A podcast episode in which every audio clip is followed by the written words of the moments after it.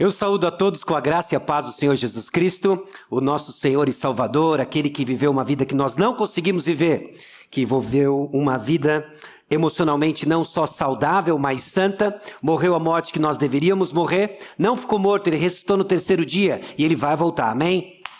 É no nome dele que eu saúdo você. Ah, trago também saudações e as orações da minha esposa Ana, nossos três filhos, Pedro, Tito e Marina que ficaram em São José dos Campos, e se Deus assim permitir, em breve estaremos reunidos no final desse dia ainda. Abra sua Bíblia em Gálatas, capítulo 1. Gálatas capítulo 1. Ainda não é a passagem que nós vamos passar um tempo. Aliás, talvez eu frustre um pouco você. Se você está na expectativa da gente destrinchar uma única passagem, talvez o nosso tempo hoje seja muito mais definido como uma aula sermônica do que necessariamente um sermão ou uma mensagem. Nós vamos refletir sobre nossas emoções. E o que eu quero chamar sua atenção em Gálatas capítulo 1 é a forma como o apóstolo Paulo ele faz uma saudação aos Gálatas, uma carta que tem uma certa urgência, uma carta que vem com um tom diferente, um tom exortativo forte, e ele diz o seguinte para os Gálatas no capítulo 1, versículos 1 a 5.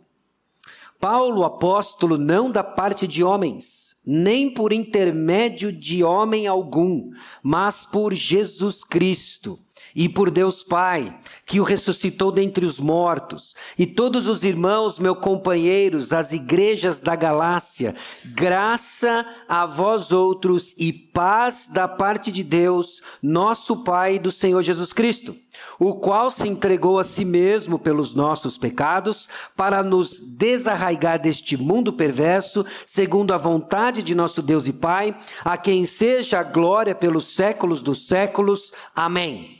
E na sequência, o apóstolo Paulo então tira o seu chicote do bem, da graça do Senhor, e faz uma repreensão dura e corrige duramente os Gálatas que estavam se afastando do verdadeiro evangelho.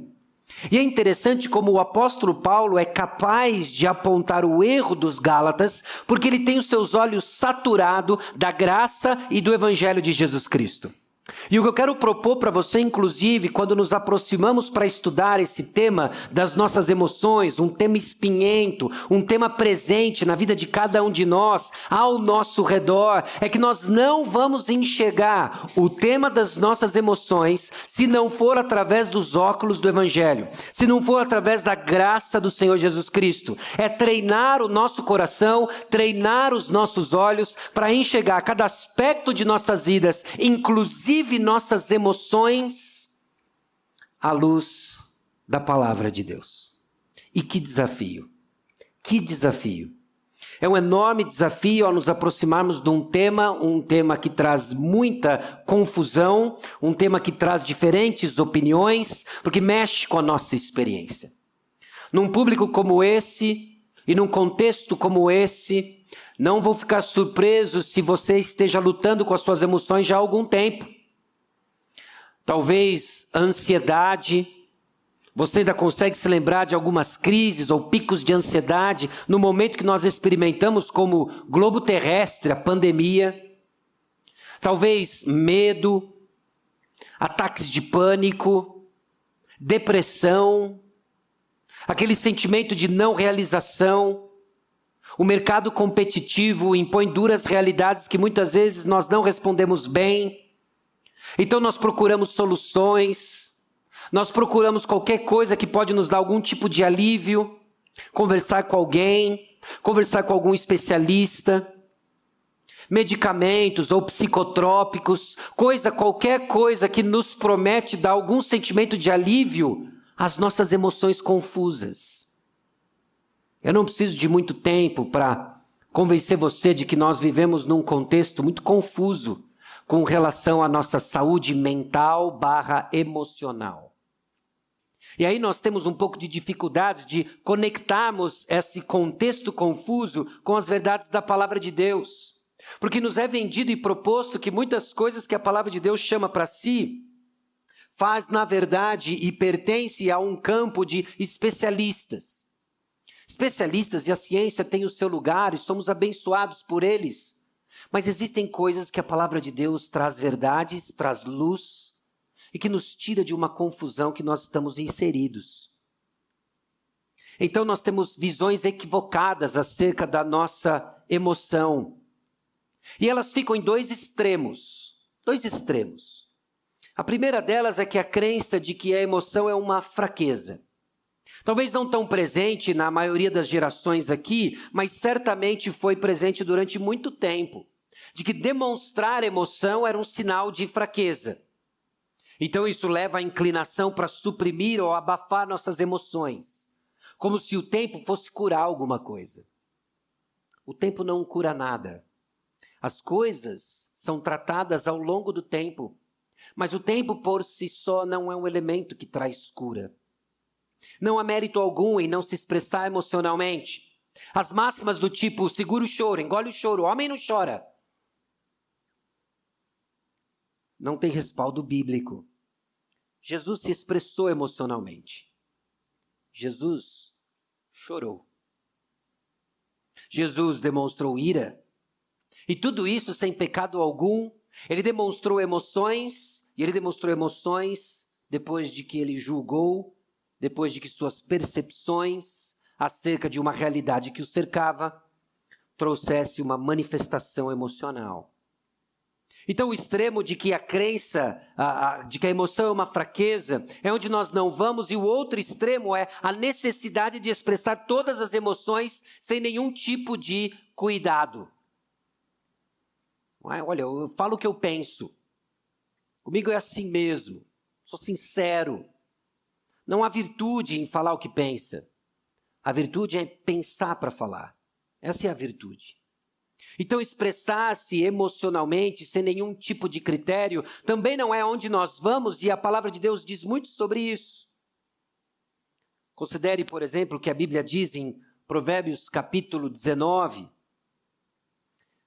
capítulo 10, versículo 19. No muito falar não falta transgressão, mas o que modera os lábios é prudente. O que presto se ira faz loucuras e o homem de maus desígnios é odiado. Como cidade derribada que não tem muros, assim é o homem que não tem domínio próprio. E eu sei e reconheço que alguns desses provérbios parece que se perdem, não é? No sentido e na aplicação para nós. Como assim uma cidade que não tem muro? É? Hoje eu saí de uma cidade, passei por várias cidades, cheguei numa outra cidade e não vi nenhum muro de limite de cidade. Parece que perdeu um pouco o significado para nós. Mas lembre-se, no contexto que isso foi escrito, os muros nas cidades tinham um papel muito importante.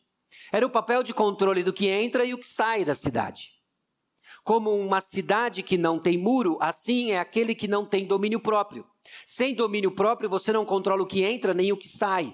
A palavra de Deus diz que quando nós expressamos, inclusive nossas emoções, sem controle algum, você é como uma cidade que não tem muros.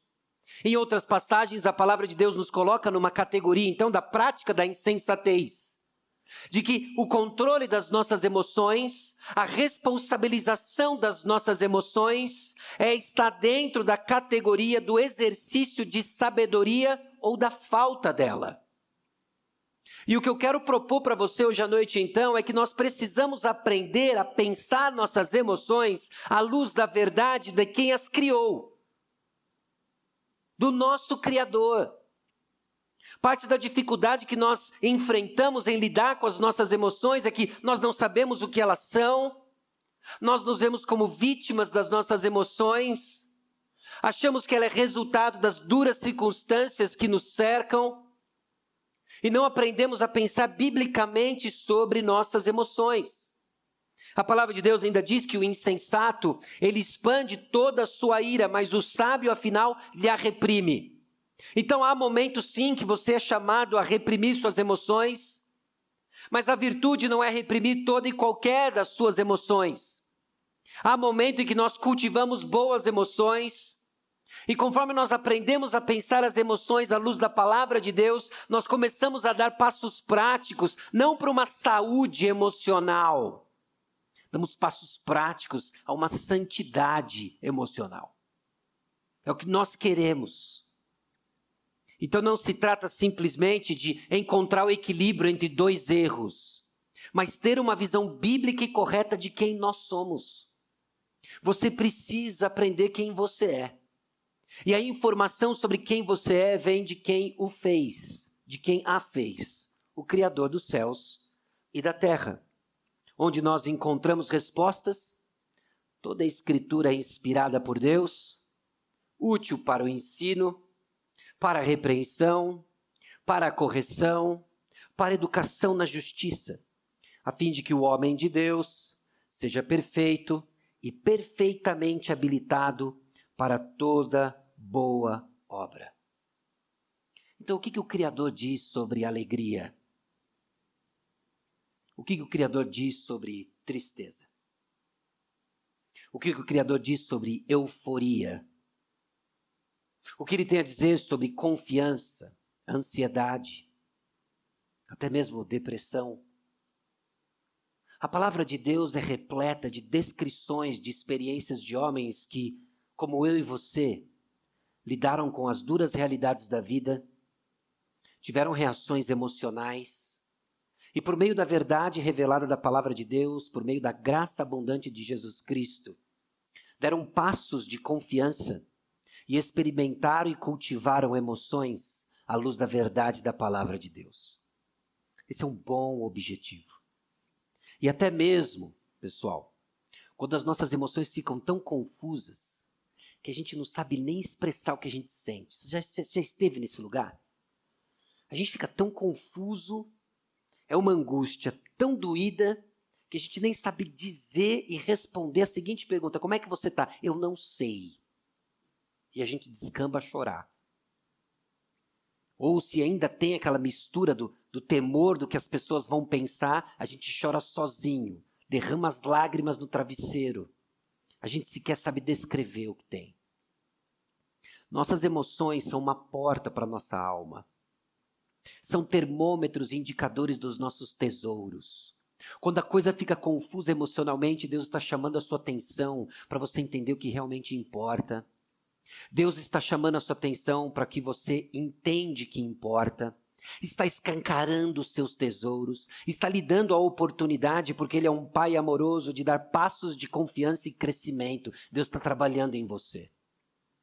Mas às vezes nossas emoções, que são a porta da alma, são tão confusas que nós carecemos, por exemplo, dos salmos, que são a porta para as nossas emoções. Salmistas foram usados por Deus para escrever coisas que a gente acha que seria até politicamente incorreto dizer para o Senhor.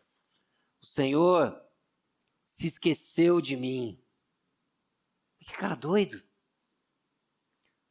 Quem que vai dizer para Deus, o Senhor esqueceu de mim? Esse cara vai ser fulminado. Ele não só não foi fulminado, como aquilo que ele escreveu ficou registrado na Bíblia. Porque Deus quer que você leia isso. Deus quer que você entenda e se identifique que a experiência que você tem, muitas vezes, de solidão numa sala cheia, não é incomum e é uma experiência que pode ser tratada à luz da verdade da palavra de Deus, nos colocando onde o Senhor lhe quer. Por isso, nós precisamos treinar nossas percepções e emoções à luz da palavra de Deus, entendendo que são verdades que irão criar uma visão de mundo que aí sim vai reger suas decisões e experiência emocional. Então aqui vem a minha segunda grande decepção para você. A primeira, que eu não tenho uma única passagem. A segunda é que eu não tenho uma bala de prata.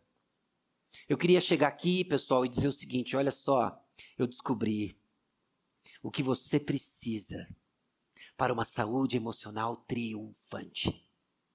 Aí eu pediria para todo mundo ficar de pé, gritar saúde emocional três vezes, não é? E a gente ia sair daqui energizado, e antes de você chegar no seu carro, você já está derrotado. Isso não ia lhe fazer bem, isso seria mentira. Não tem bala de prata, mas o que tem é melhor. Tem o sangue de Jesus, que nos transforma e nos dá uma visão que progressivamente responde às duras circunstâncias da vida de uma forma melhor e mostrando Jesus Cristo. Porque é isso que Deus está fazendo. Deus está te colocando em palcos diferentes para que a sua resposta glorifique a Deus, seja a luz do Evangelho e assim levante a pergunta de um milhão de dólares. Que as pessoas ao seu redor vão lhe perguntar: qual é a razão da tua esperança? O mundo está indo para o vinagre, a economia está descambando e você segue contente e alegre. Não bobo alegre, você segue contente e alegre. Qual é a razão da tua esperança? E você tem uma resposta: é uma pessoa, é Jesus Cristo. Ele é a razão da nossa esperança. Então, para entendermos o que é essa experiência emocional, eu quero propor para você que existem duas grandes formas de enxergarmos nossas emoções. Nós somos influenciados por uma maneira de enxergar nossas emoções e interagir com elas. E elas caem em duas grandes categorias. Eu sei que existem nuances, eu sei que existem até maneiras que elas se misturam, mas para os nossos propósitos apenas didáticos, para aprendermos a identificar onde estão alguns erros de como encaramos nossas emoções, pense o seguinte. Dá para ler bem? Mais ou menos, né? Dá para ler. O pessoal de trás deve ver bem nessa daqui, né? Ok. Bom, eu digo para você: existem duas visões importantes. A primeira delas é a visão não cognitiva. Muitas vezes emoções é colocado nessa categoria de uma visão não cognitiva, ou seja, de uma forma geral e comumente ela tem como base a evolução. A evolução. Ela é evolucionista por natureza, porque as nossas emoções não estão ligadas a um padrão cognitivo, a um padrão de pensamentos. E por não estar ligada a um padrão de pensamentos, nossas emoções se resumem a mudanças fisiológicas nos nossos sentimentos. O que, de uma certa forma, biblicamente, nós não negamos. Quando você experimenta ira, ansiedade, tem coisa acontecendo no seu corpo. É a mão suando, é taquicardia, é, é às vezes uh, você fica gaguejando, fica falando assim meio tra travado, não é? A gente fica assim meio, meio que nervoso. Tem coisa acontecendo. Tem coisa acontecendo no nosso corpo. Por quê? Porque o corpo é a ferramenta que Deus lhe deu para experimentar a vida. Toda e qualquer manifestação emocional vai ter uma explicação fisiológica em termos do que está acontecendo. O problema dessa visão não cognitiva, comumente evolucionista por natureza, que se resume a explicações fisiológicas, é que ela tira nossa responsabilidade no controle de nossas emoções. Somos vítimas do que se passa no nosso corpo. Buscamos causas, buscamos causas de nossas descompensações emocionais no nosso corpo. E a resposta à identificação de um problema biológico, ela se resume a algo que vai estimular você biologicamente. Aí são os psicotrópicos, que têm os seus efeitos, que mudam suas experiências, mas não lidam com as causas das suas emoções. A segunda visão, a visão cognitiva, ela mostra que ela, aponta e entende que as nossas emoções, elas estão ligadas com nossas crenças nossos padrões, nossos julgamentos, preocupações, pensamentos, aquilo que é importante para você.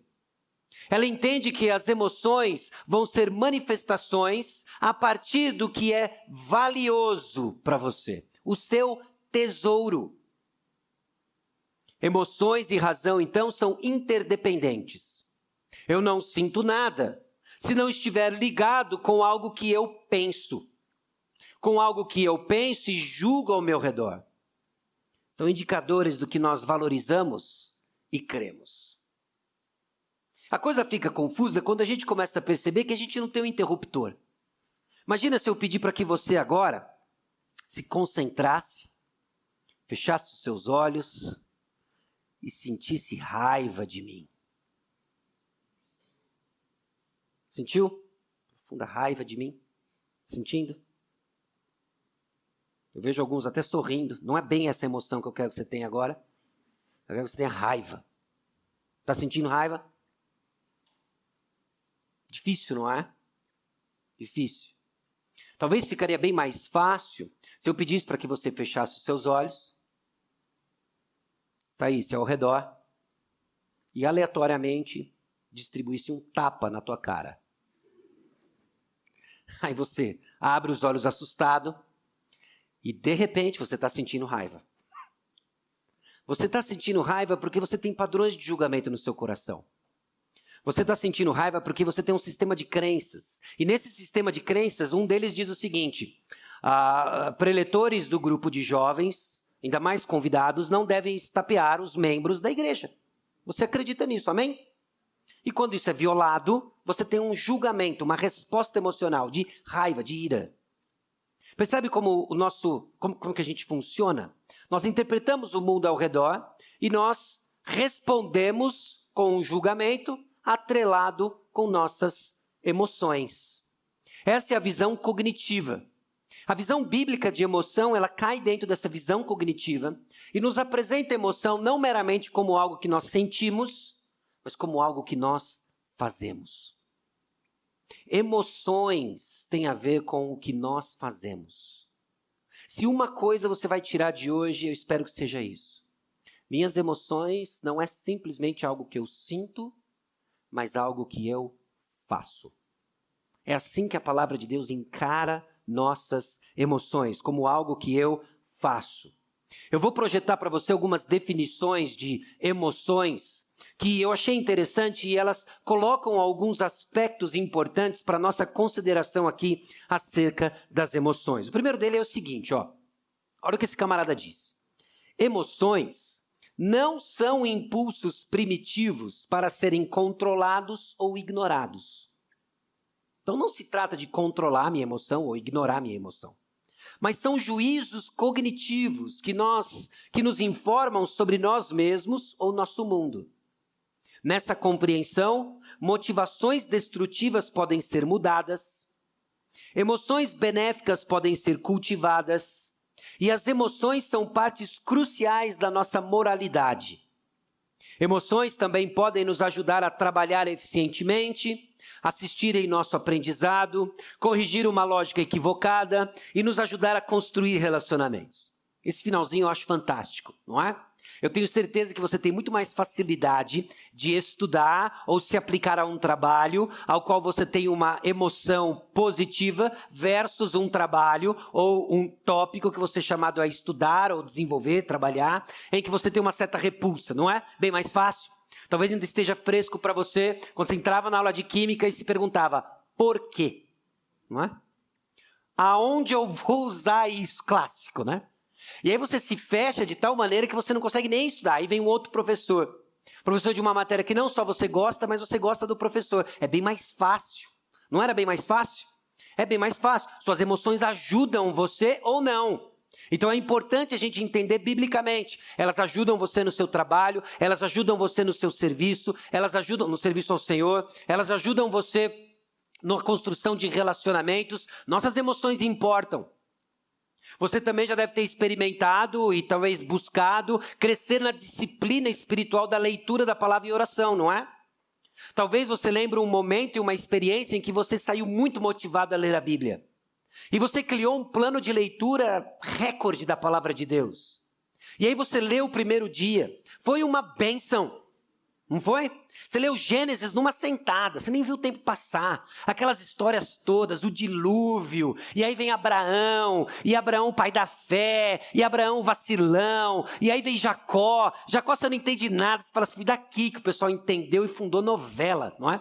Você olha a história de Jacó, é isso. Aí você vê José, coitado de José. Aí você vê o que acontece com José e fala assim: é isso, eu sou José. É? E aí você fica todo animado. Aí você começa a ler o livro de Êxodo. E você vai lendo o livro de Êxodo, e o povo sai do Egito, e de repente começa um monte de descrição de tabernáculo. Aí você fica assim, que interessante. Aí você foi para Levítico.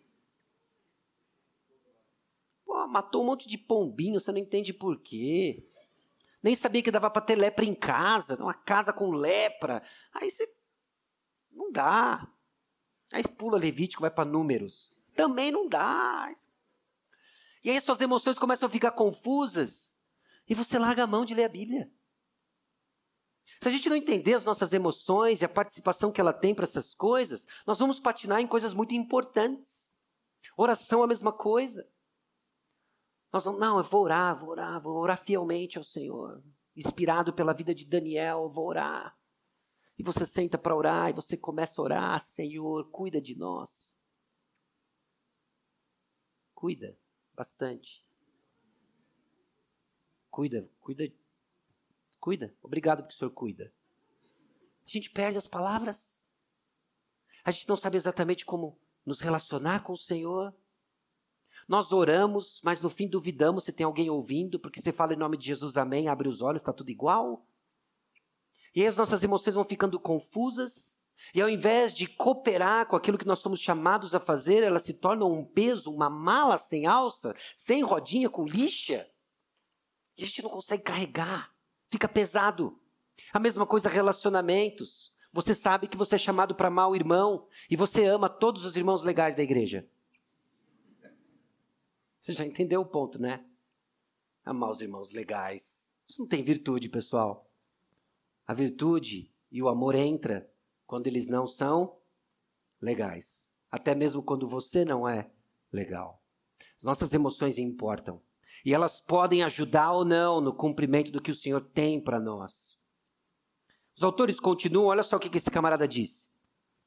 Nossas emoções são uma parte inerente do que significa ser uma pessoa. Elas expressam os valores e avaliações de uma pessoa e influenciam motivações e conduta. Puxa, ele tem razão. Nossas emoções expressam o que é importante para nós. Talvez você chegou aqui carregado de coisas que são importantes e, e debaixo de uma coisa mais importante, que é eu vou lá para aprender da palavra de Deus e glorificar ao Senhor. Amém? E aí você chegou aqui e rapidamente começou a procurar quem é aquela pessoa com quem você vai glorificar a Deus pro resto da vida. Amém. Receba, não é?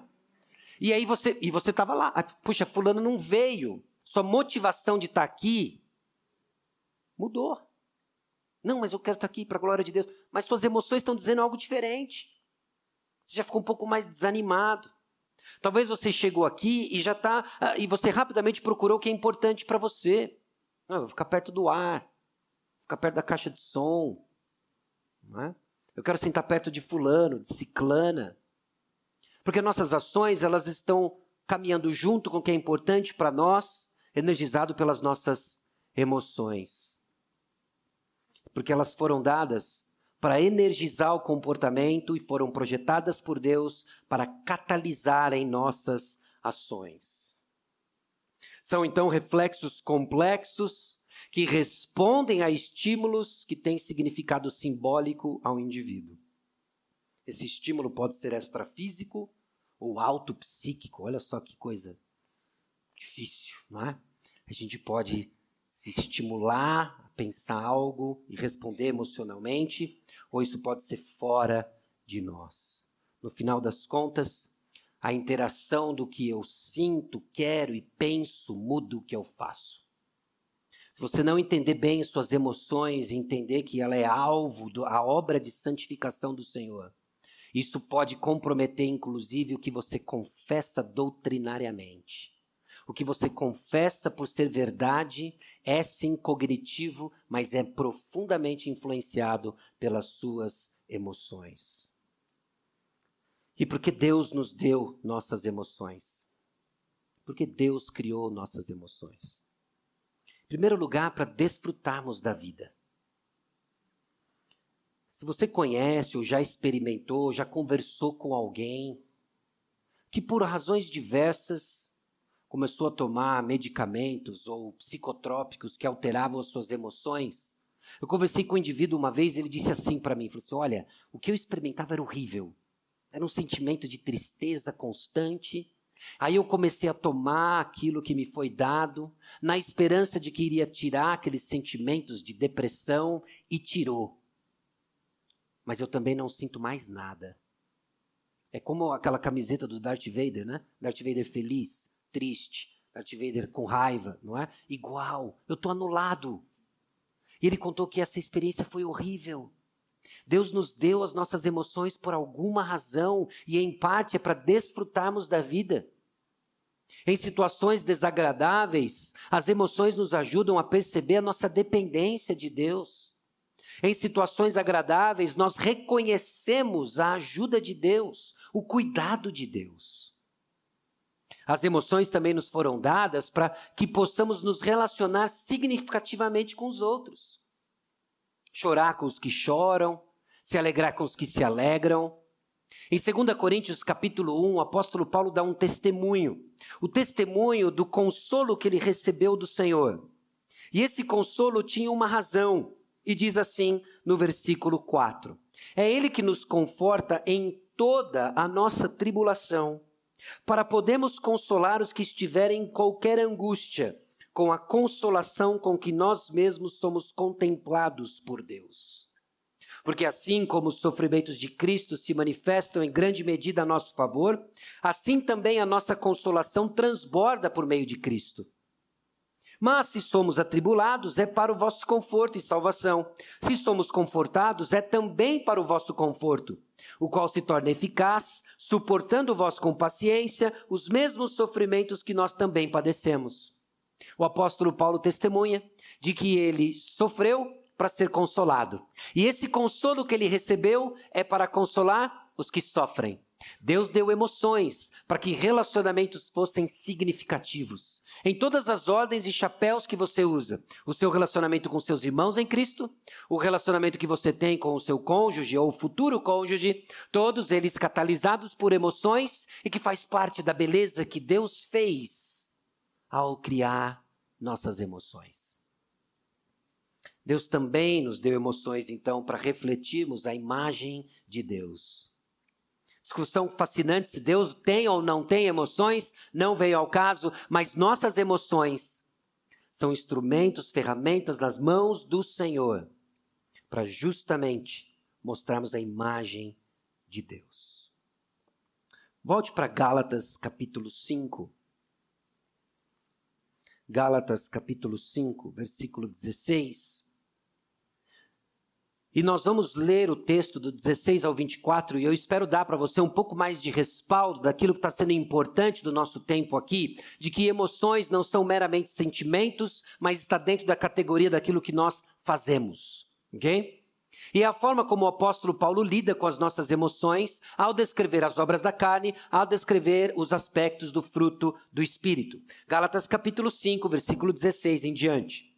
Digo, porém, Andai no espírito e jamais satisfareis a concupiscência da carne. Concupiscência aí é o termo antigo, né, para desejo. Porque a carne milita contra o espírito e o espírito contra a carne, porque são opostos entre si, para que não façais o que porventura seja do vosso querer. Mais uma vez a linguagem aí, a categoria do desejo. Mas se sois guiados pelo espírito, não estáis sob a lei. Ora, as obras da carne são conhecidas e são. Volta para o versículo 19.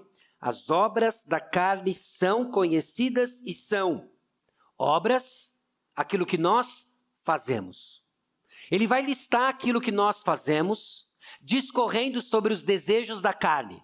Discorrendo sobre os desejos da carne, ele começa a listar aquilo que nós fazemos quando estamos na carne. Presta atenção na lista que o apóstolo Paulo coloca.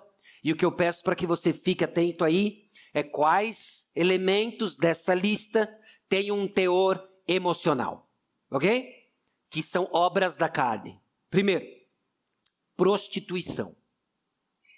Bom, você já sabe que prostituição é mais do que sexo por dinheiro em termos do uso do Novo Testamento. Imoralidade sexual. Impureza. Lascívia. Idolatria. Feitiçaria inimizade, porfia. Até aqui parece uma lista de coisas que nós fazemos que está ligado a sentimentos, emoções.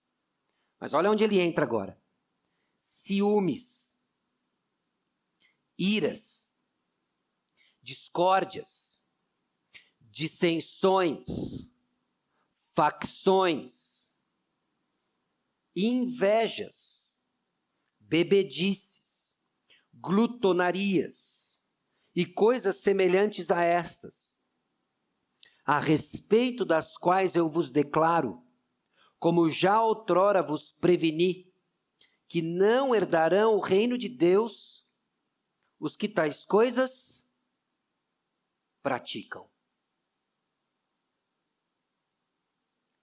Se olharmos para o texto e deixarmos o texto falar, nós não podemos correr da realidade de que ciúmes, iras, invejas e todas as demais experiências emocionais ligadas a essa lista não são coisas que sentimos, são coisas que praticamos. A luta com o medo não é uma batalha emocional meramente. A luta contra o medo é uma luta contra padrões e crenças de julgamento que olham ao redor das circunstâncias que ameaçam tirar nossos tesouros e respondemos com medo. Ira são julgamentos de um mal percebido, em que respondemos de uma maneira integral com o nosso corpo, com as nossas ações, com as nossas com tom de voz, e então respondemos a esse mal percebido. E começamos a perceber que a palavra de Deus trata emoções no imperativo. Alegrai-vos no Senhor. Não andeis ansiosos por coisa alguma. Não irai-vos. Irai-vos e não pequeis. E tudo aquilo que nós entendemos como meramente emocional, ao qual eu não tenho responsabilidade, a palavra de Deus nos chama não só a responsabilidade, mas nos apresenta encapsulado em ordens que fluem de resposta ao que Jesus fez por nós. Por quem eu sou, por causa de quem eu sou, porque Jesus Cristo fez algo em mim, minha resposta é diferente, meu julgamento é diferente. Então, emoções não são meros sentimentos, mas são feitos do corpo, ou seja, coisas que fazemos. Emoções não são meros sentimentos, mas feitos do corpo, ou seja, coisas que fazemos. Eu mencionei agora há pouco tempo atrás a experiência recente que nós passamos na pandemia.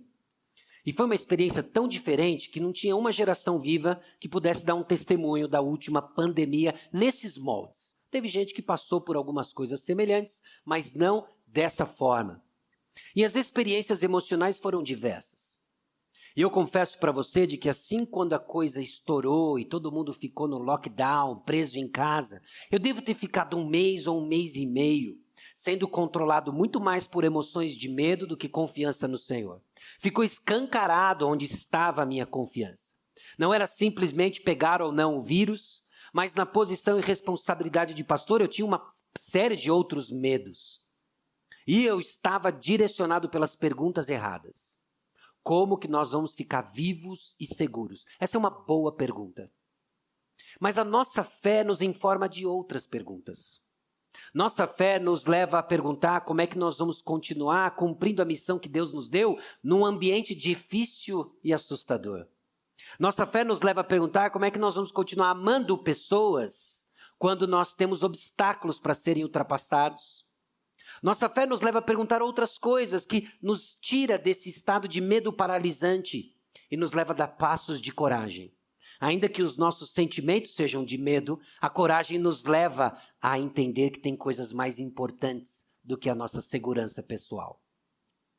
A gente pode fazer esse exercício com relação à ansiedade, medo. O medo ou a ansiedade com relação ao seu estado civil.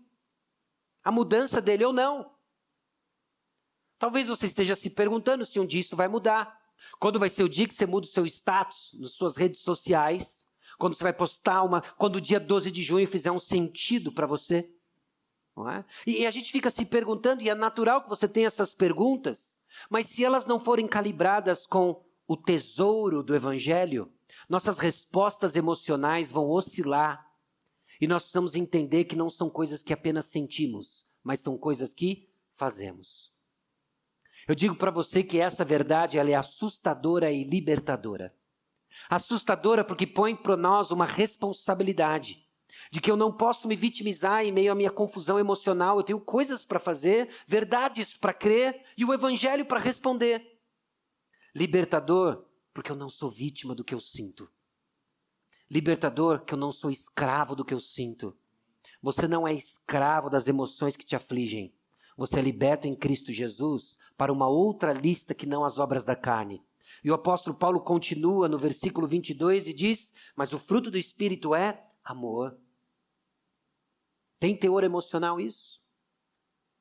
Alegria, paz, longanimidade, benignidade, bondade, fidelidade, mansidão, domínio próprio.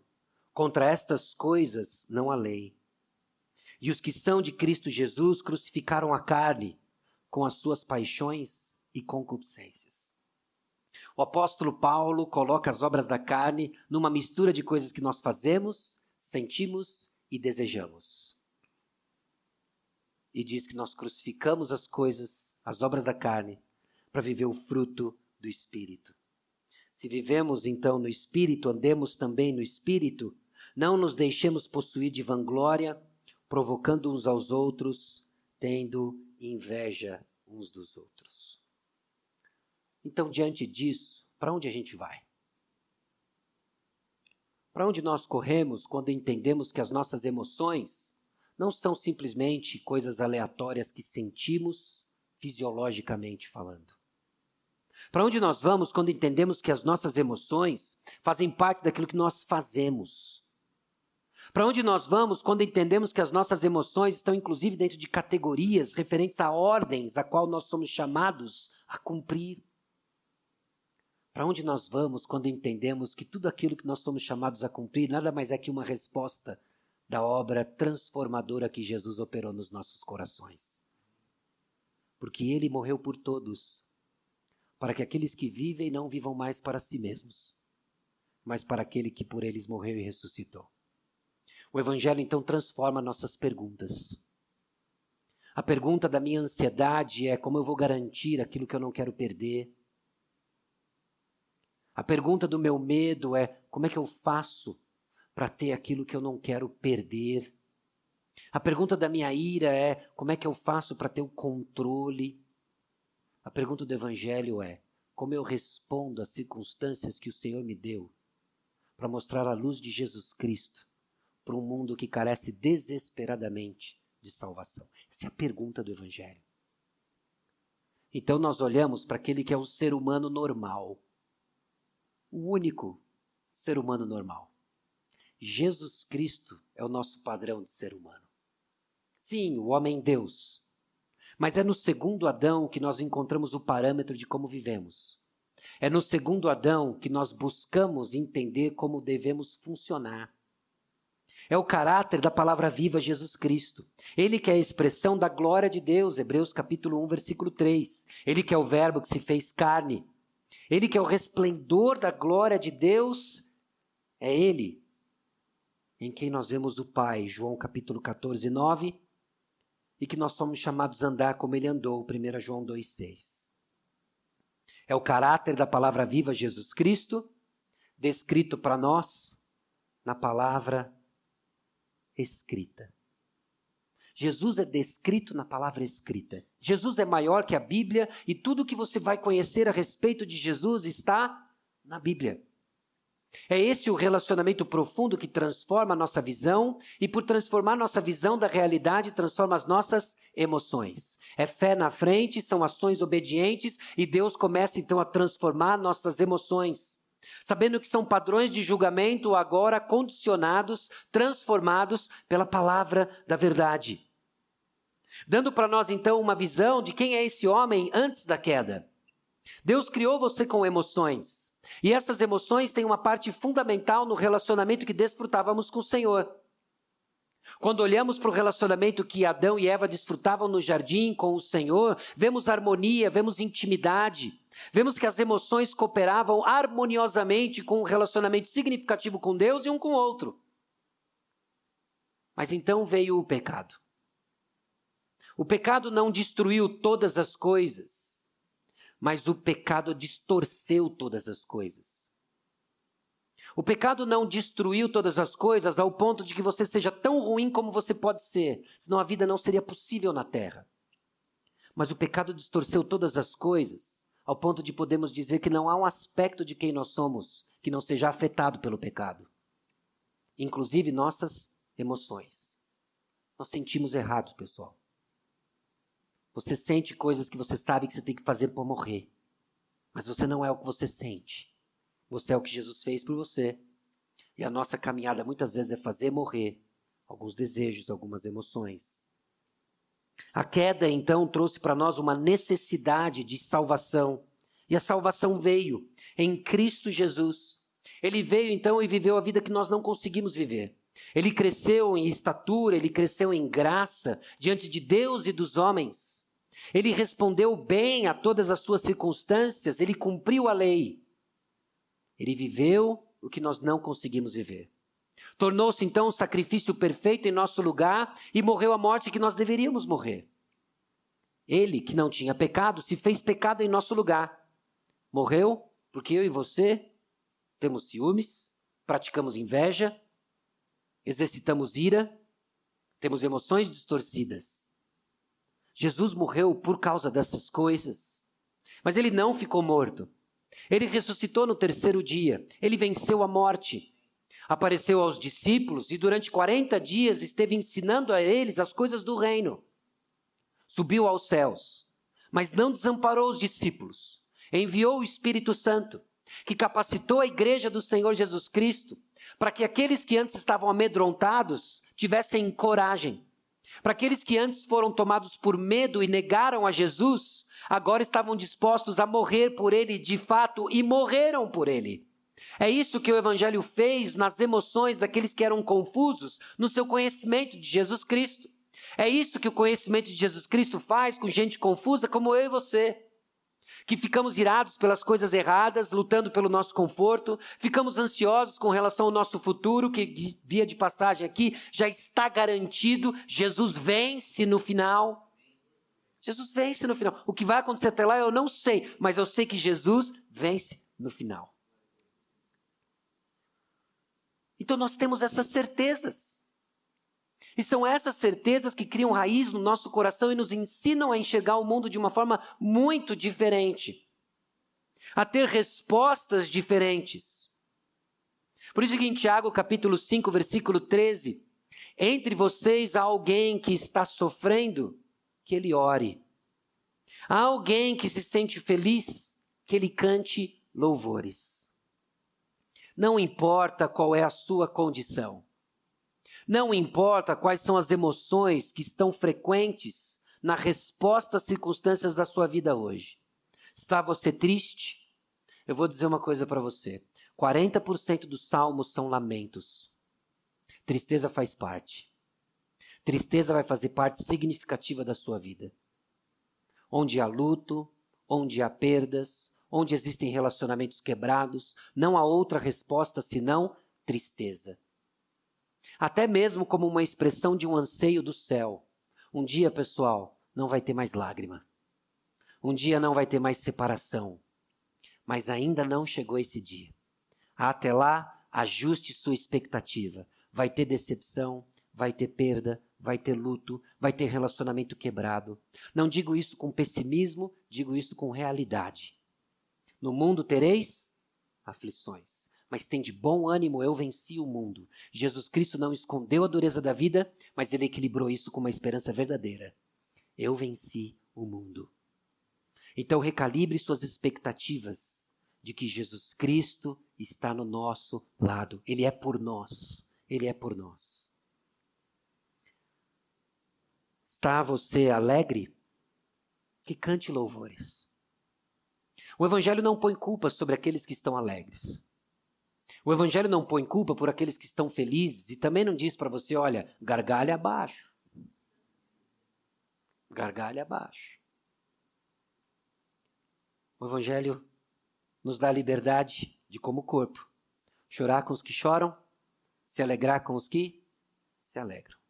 Mas seja você hoje marcado por emoções de tristeza ou de alegria, nós só temos um lugar para correr para o Senhor. Assim, nossas emoções produzem aquilo que Ele quer produzir no corpo de Cristo. Porque, mais uma vez, num grupo como esse, eu tenho certeza que tem gente alegre, cante louvores. Eu tenho certeza que tem gente triste, vá ao Senhor em oração. Você que está alegre, viu seu irmão triste, chore com ele. Você que está triste, viu seu irmão alegre, se alegre com ele. E assim nós vamos conhecer mais de Cristo, entendendo que as nossas emoções não são acidentes, não somos vítimas delas, mas são aquilo que nós fazemos. E fazemos com fé, na certeza da obra do Senhor Jesus Cristo e na viva esperança de que ele vive e ele vai voltar. Jesus vence no final. Digo tudo isso no contexto de um dia muito diferente. Hoje nós acordamos com notícias de mais uma guerra. Tantas perguntas, tantas histórias. Estoura a guerra da Rússia e Ucrânia já por alguns anos. Estoura a guerra Palestina e Israel, conflito milenar e num momento crítico. E levanta perguntas. Levanta perguntas, traz incertezas, nossas emoções respondem. Mas o quanto que a nossa viva esperança, fundamental da nossa fé, vai educar nossas emoções para nos dar as ações certas.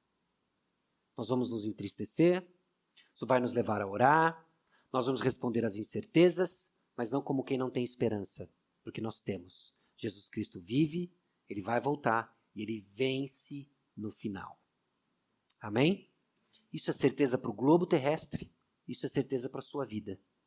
Nossas emoções importam. São uma janela para a nossa alma. Quando elas estão confusas, os salmos são a janela para as nossas emoções. Que o Senhor nos eduque a sentir, pensar e agir certo, porque Ele é digno e ele nos transforma por completo. Amar Deus de todo o coração envolve o que você pensa, o que você deseja e o que você sente. Nossas emoções não podem ficar na apatia, têm que ser educadas pela graça do Evangelho. Amém? Baixe sua cabeça, vamos orar.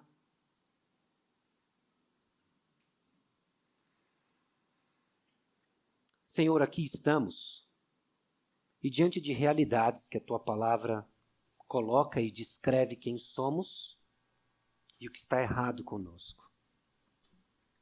Por vezes, ó Deus, sentimos coisas que sabemos que temos que pôr para morrer. Somos apáticos com emoções que devemos ter. E há uma grande confusão das informações que recebemos e que passam a ser a pauta da nossa experiência. Tem misericórdia de nós. Tem misericórdia, Deus, de que quando nós não nos alegramos com os que se alegram, estamos bloqueados por inveja. Tem misericórdia, Deus, de que quando nós não choramos com os que choram, estamos prestando atenção demais no que é nosso, estamos indiferentes. Tem misericórdia de nós, ó Deus, quando roemos unhas em ansiedades, com medo, ó Deus, receio de, de que os nossos tesouros estão sendo ameaçados por circunstâncias totalmente fora do nosso controle. Deixamos de perceber então o que o Senhor quer de nós. Deixamos de viver a tua vontade para nós. Somos tomados por emoções desgovernadas e pedimos e carecemos de que a tua palavra, o teu Santo Espírito, o Evangelho, recalibre nossas emoções, ao ponto de, quando alegres, cantar louvores, quando tristes, procurarmos ao Senhor em oração, entendendo que as nossas emoções são termômetros de tesouros ajustados, que vai nos levar a ações que correspondem à verdade da tua palavra, ações obedientes, não queremos ter medo dessa palavra. Educa-nos, a Deus, na tua palavra, a tua palavra é a verdade. Chegamos diante do Senhor não só confessando nossa realidade, mas clamando com a viva esperança de que Teu Santo Espírito tem poder para nos transformar. E é assim que o Senhor opera. Eu não conheço o contexto de cada um, o Senhor sabe bem. Mas eu peço que o Teu Santo Espírito conduza aquilo que foi dito que veio do Senhor, que fique gravado em nossos corações, aquilo talvez que tenha sido dito fruto, ó Deus, da minha própria confusão, que fique em esquecimento. Mas que aquilo que vem do Senhor fique gravado em nós. Para honra e glória do teu nome. E assim respondemos a pergunta: de onde está a nossa esperança? Nossa esperança é o Senhor. Que nossas emoções respondam de acordo. Em nome de Jesus. Amém.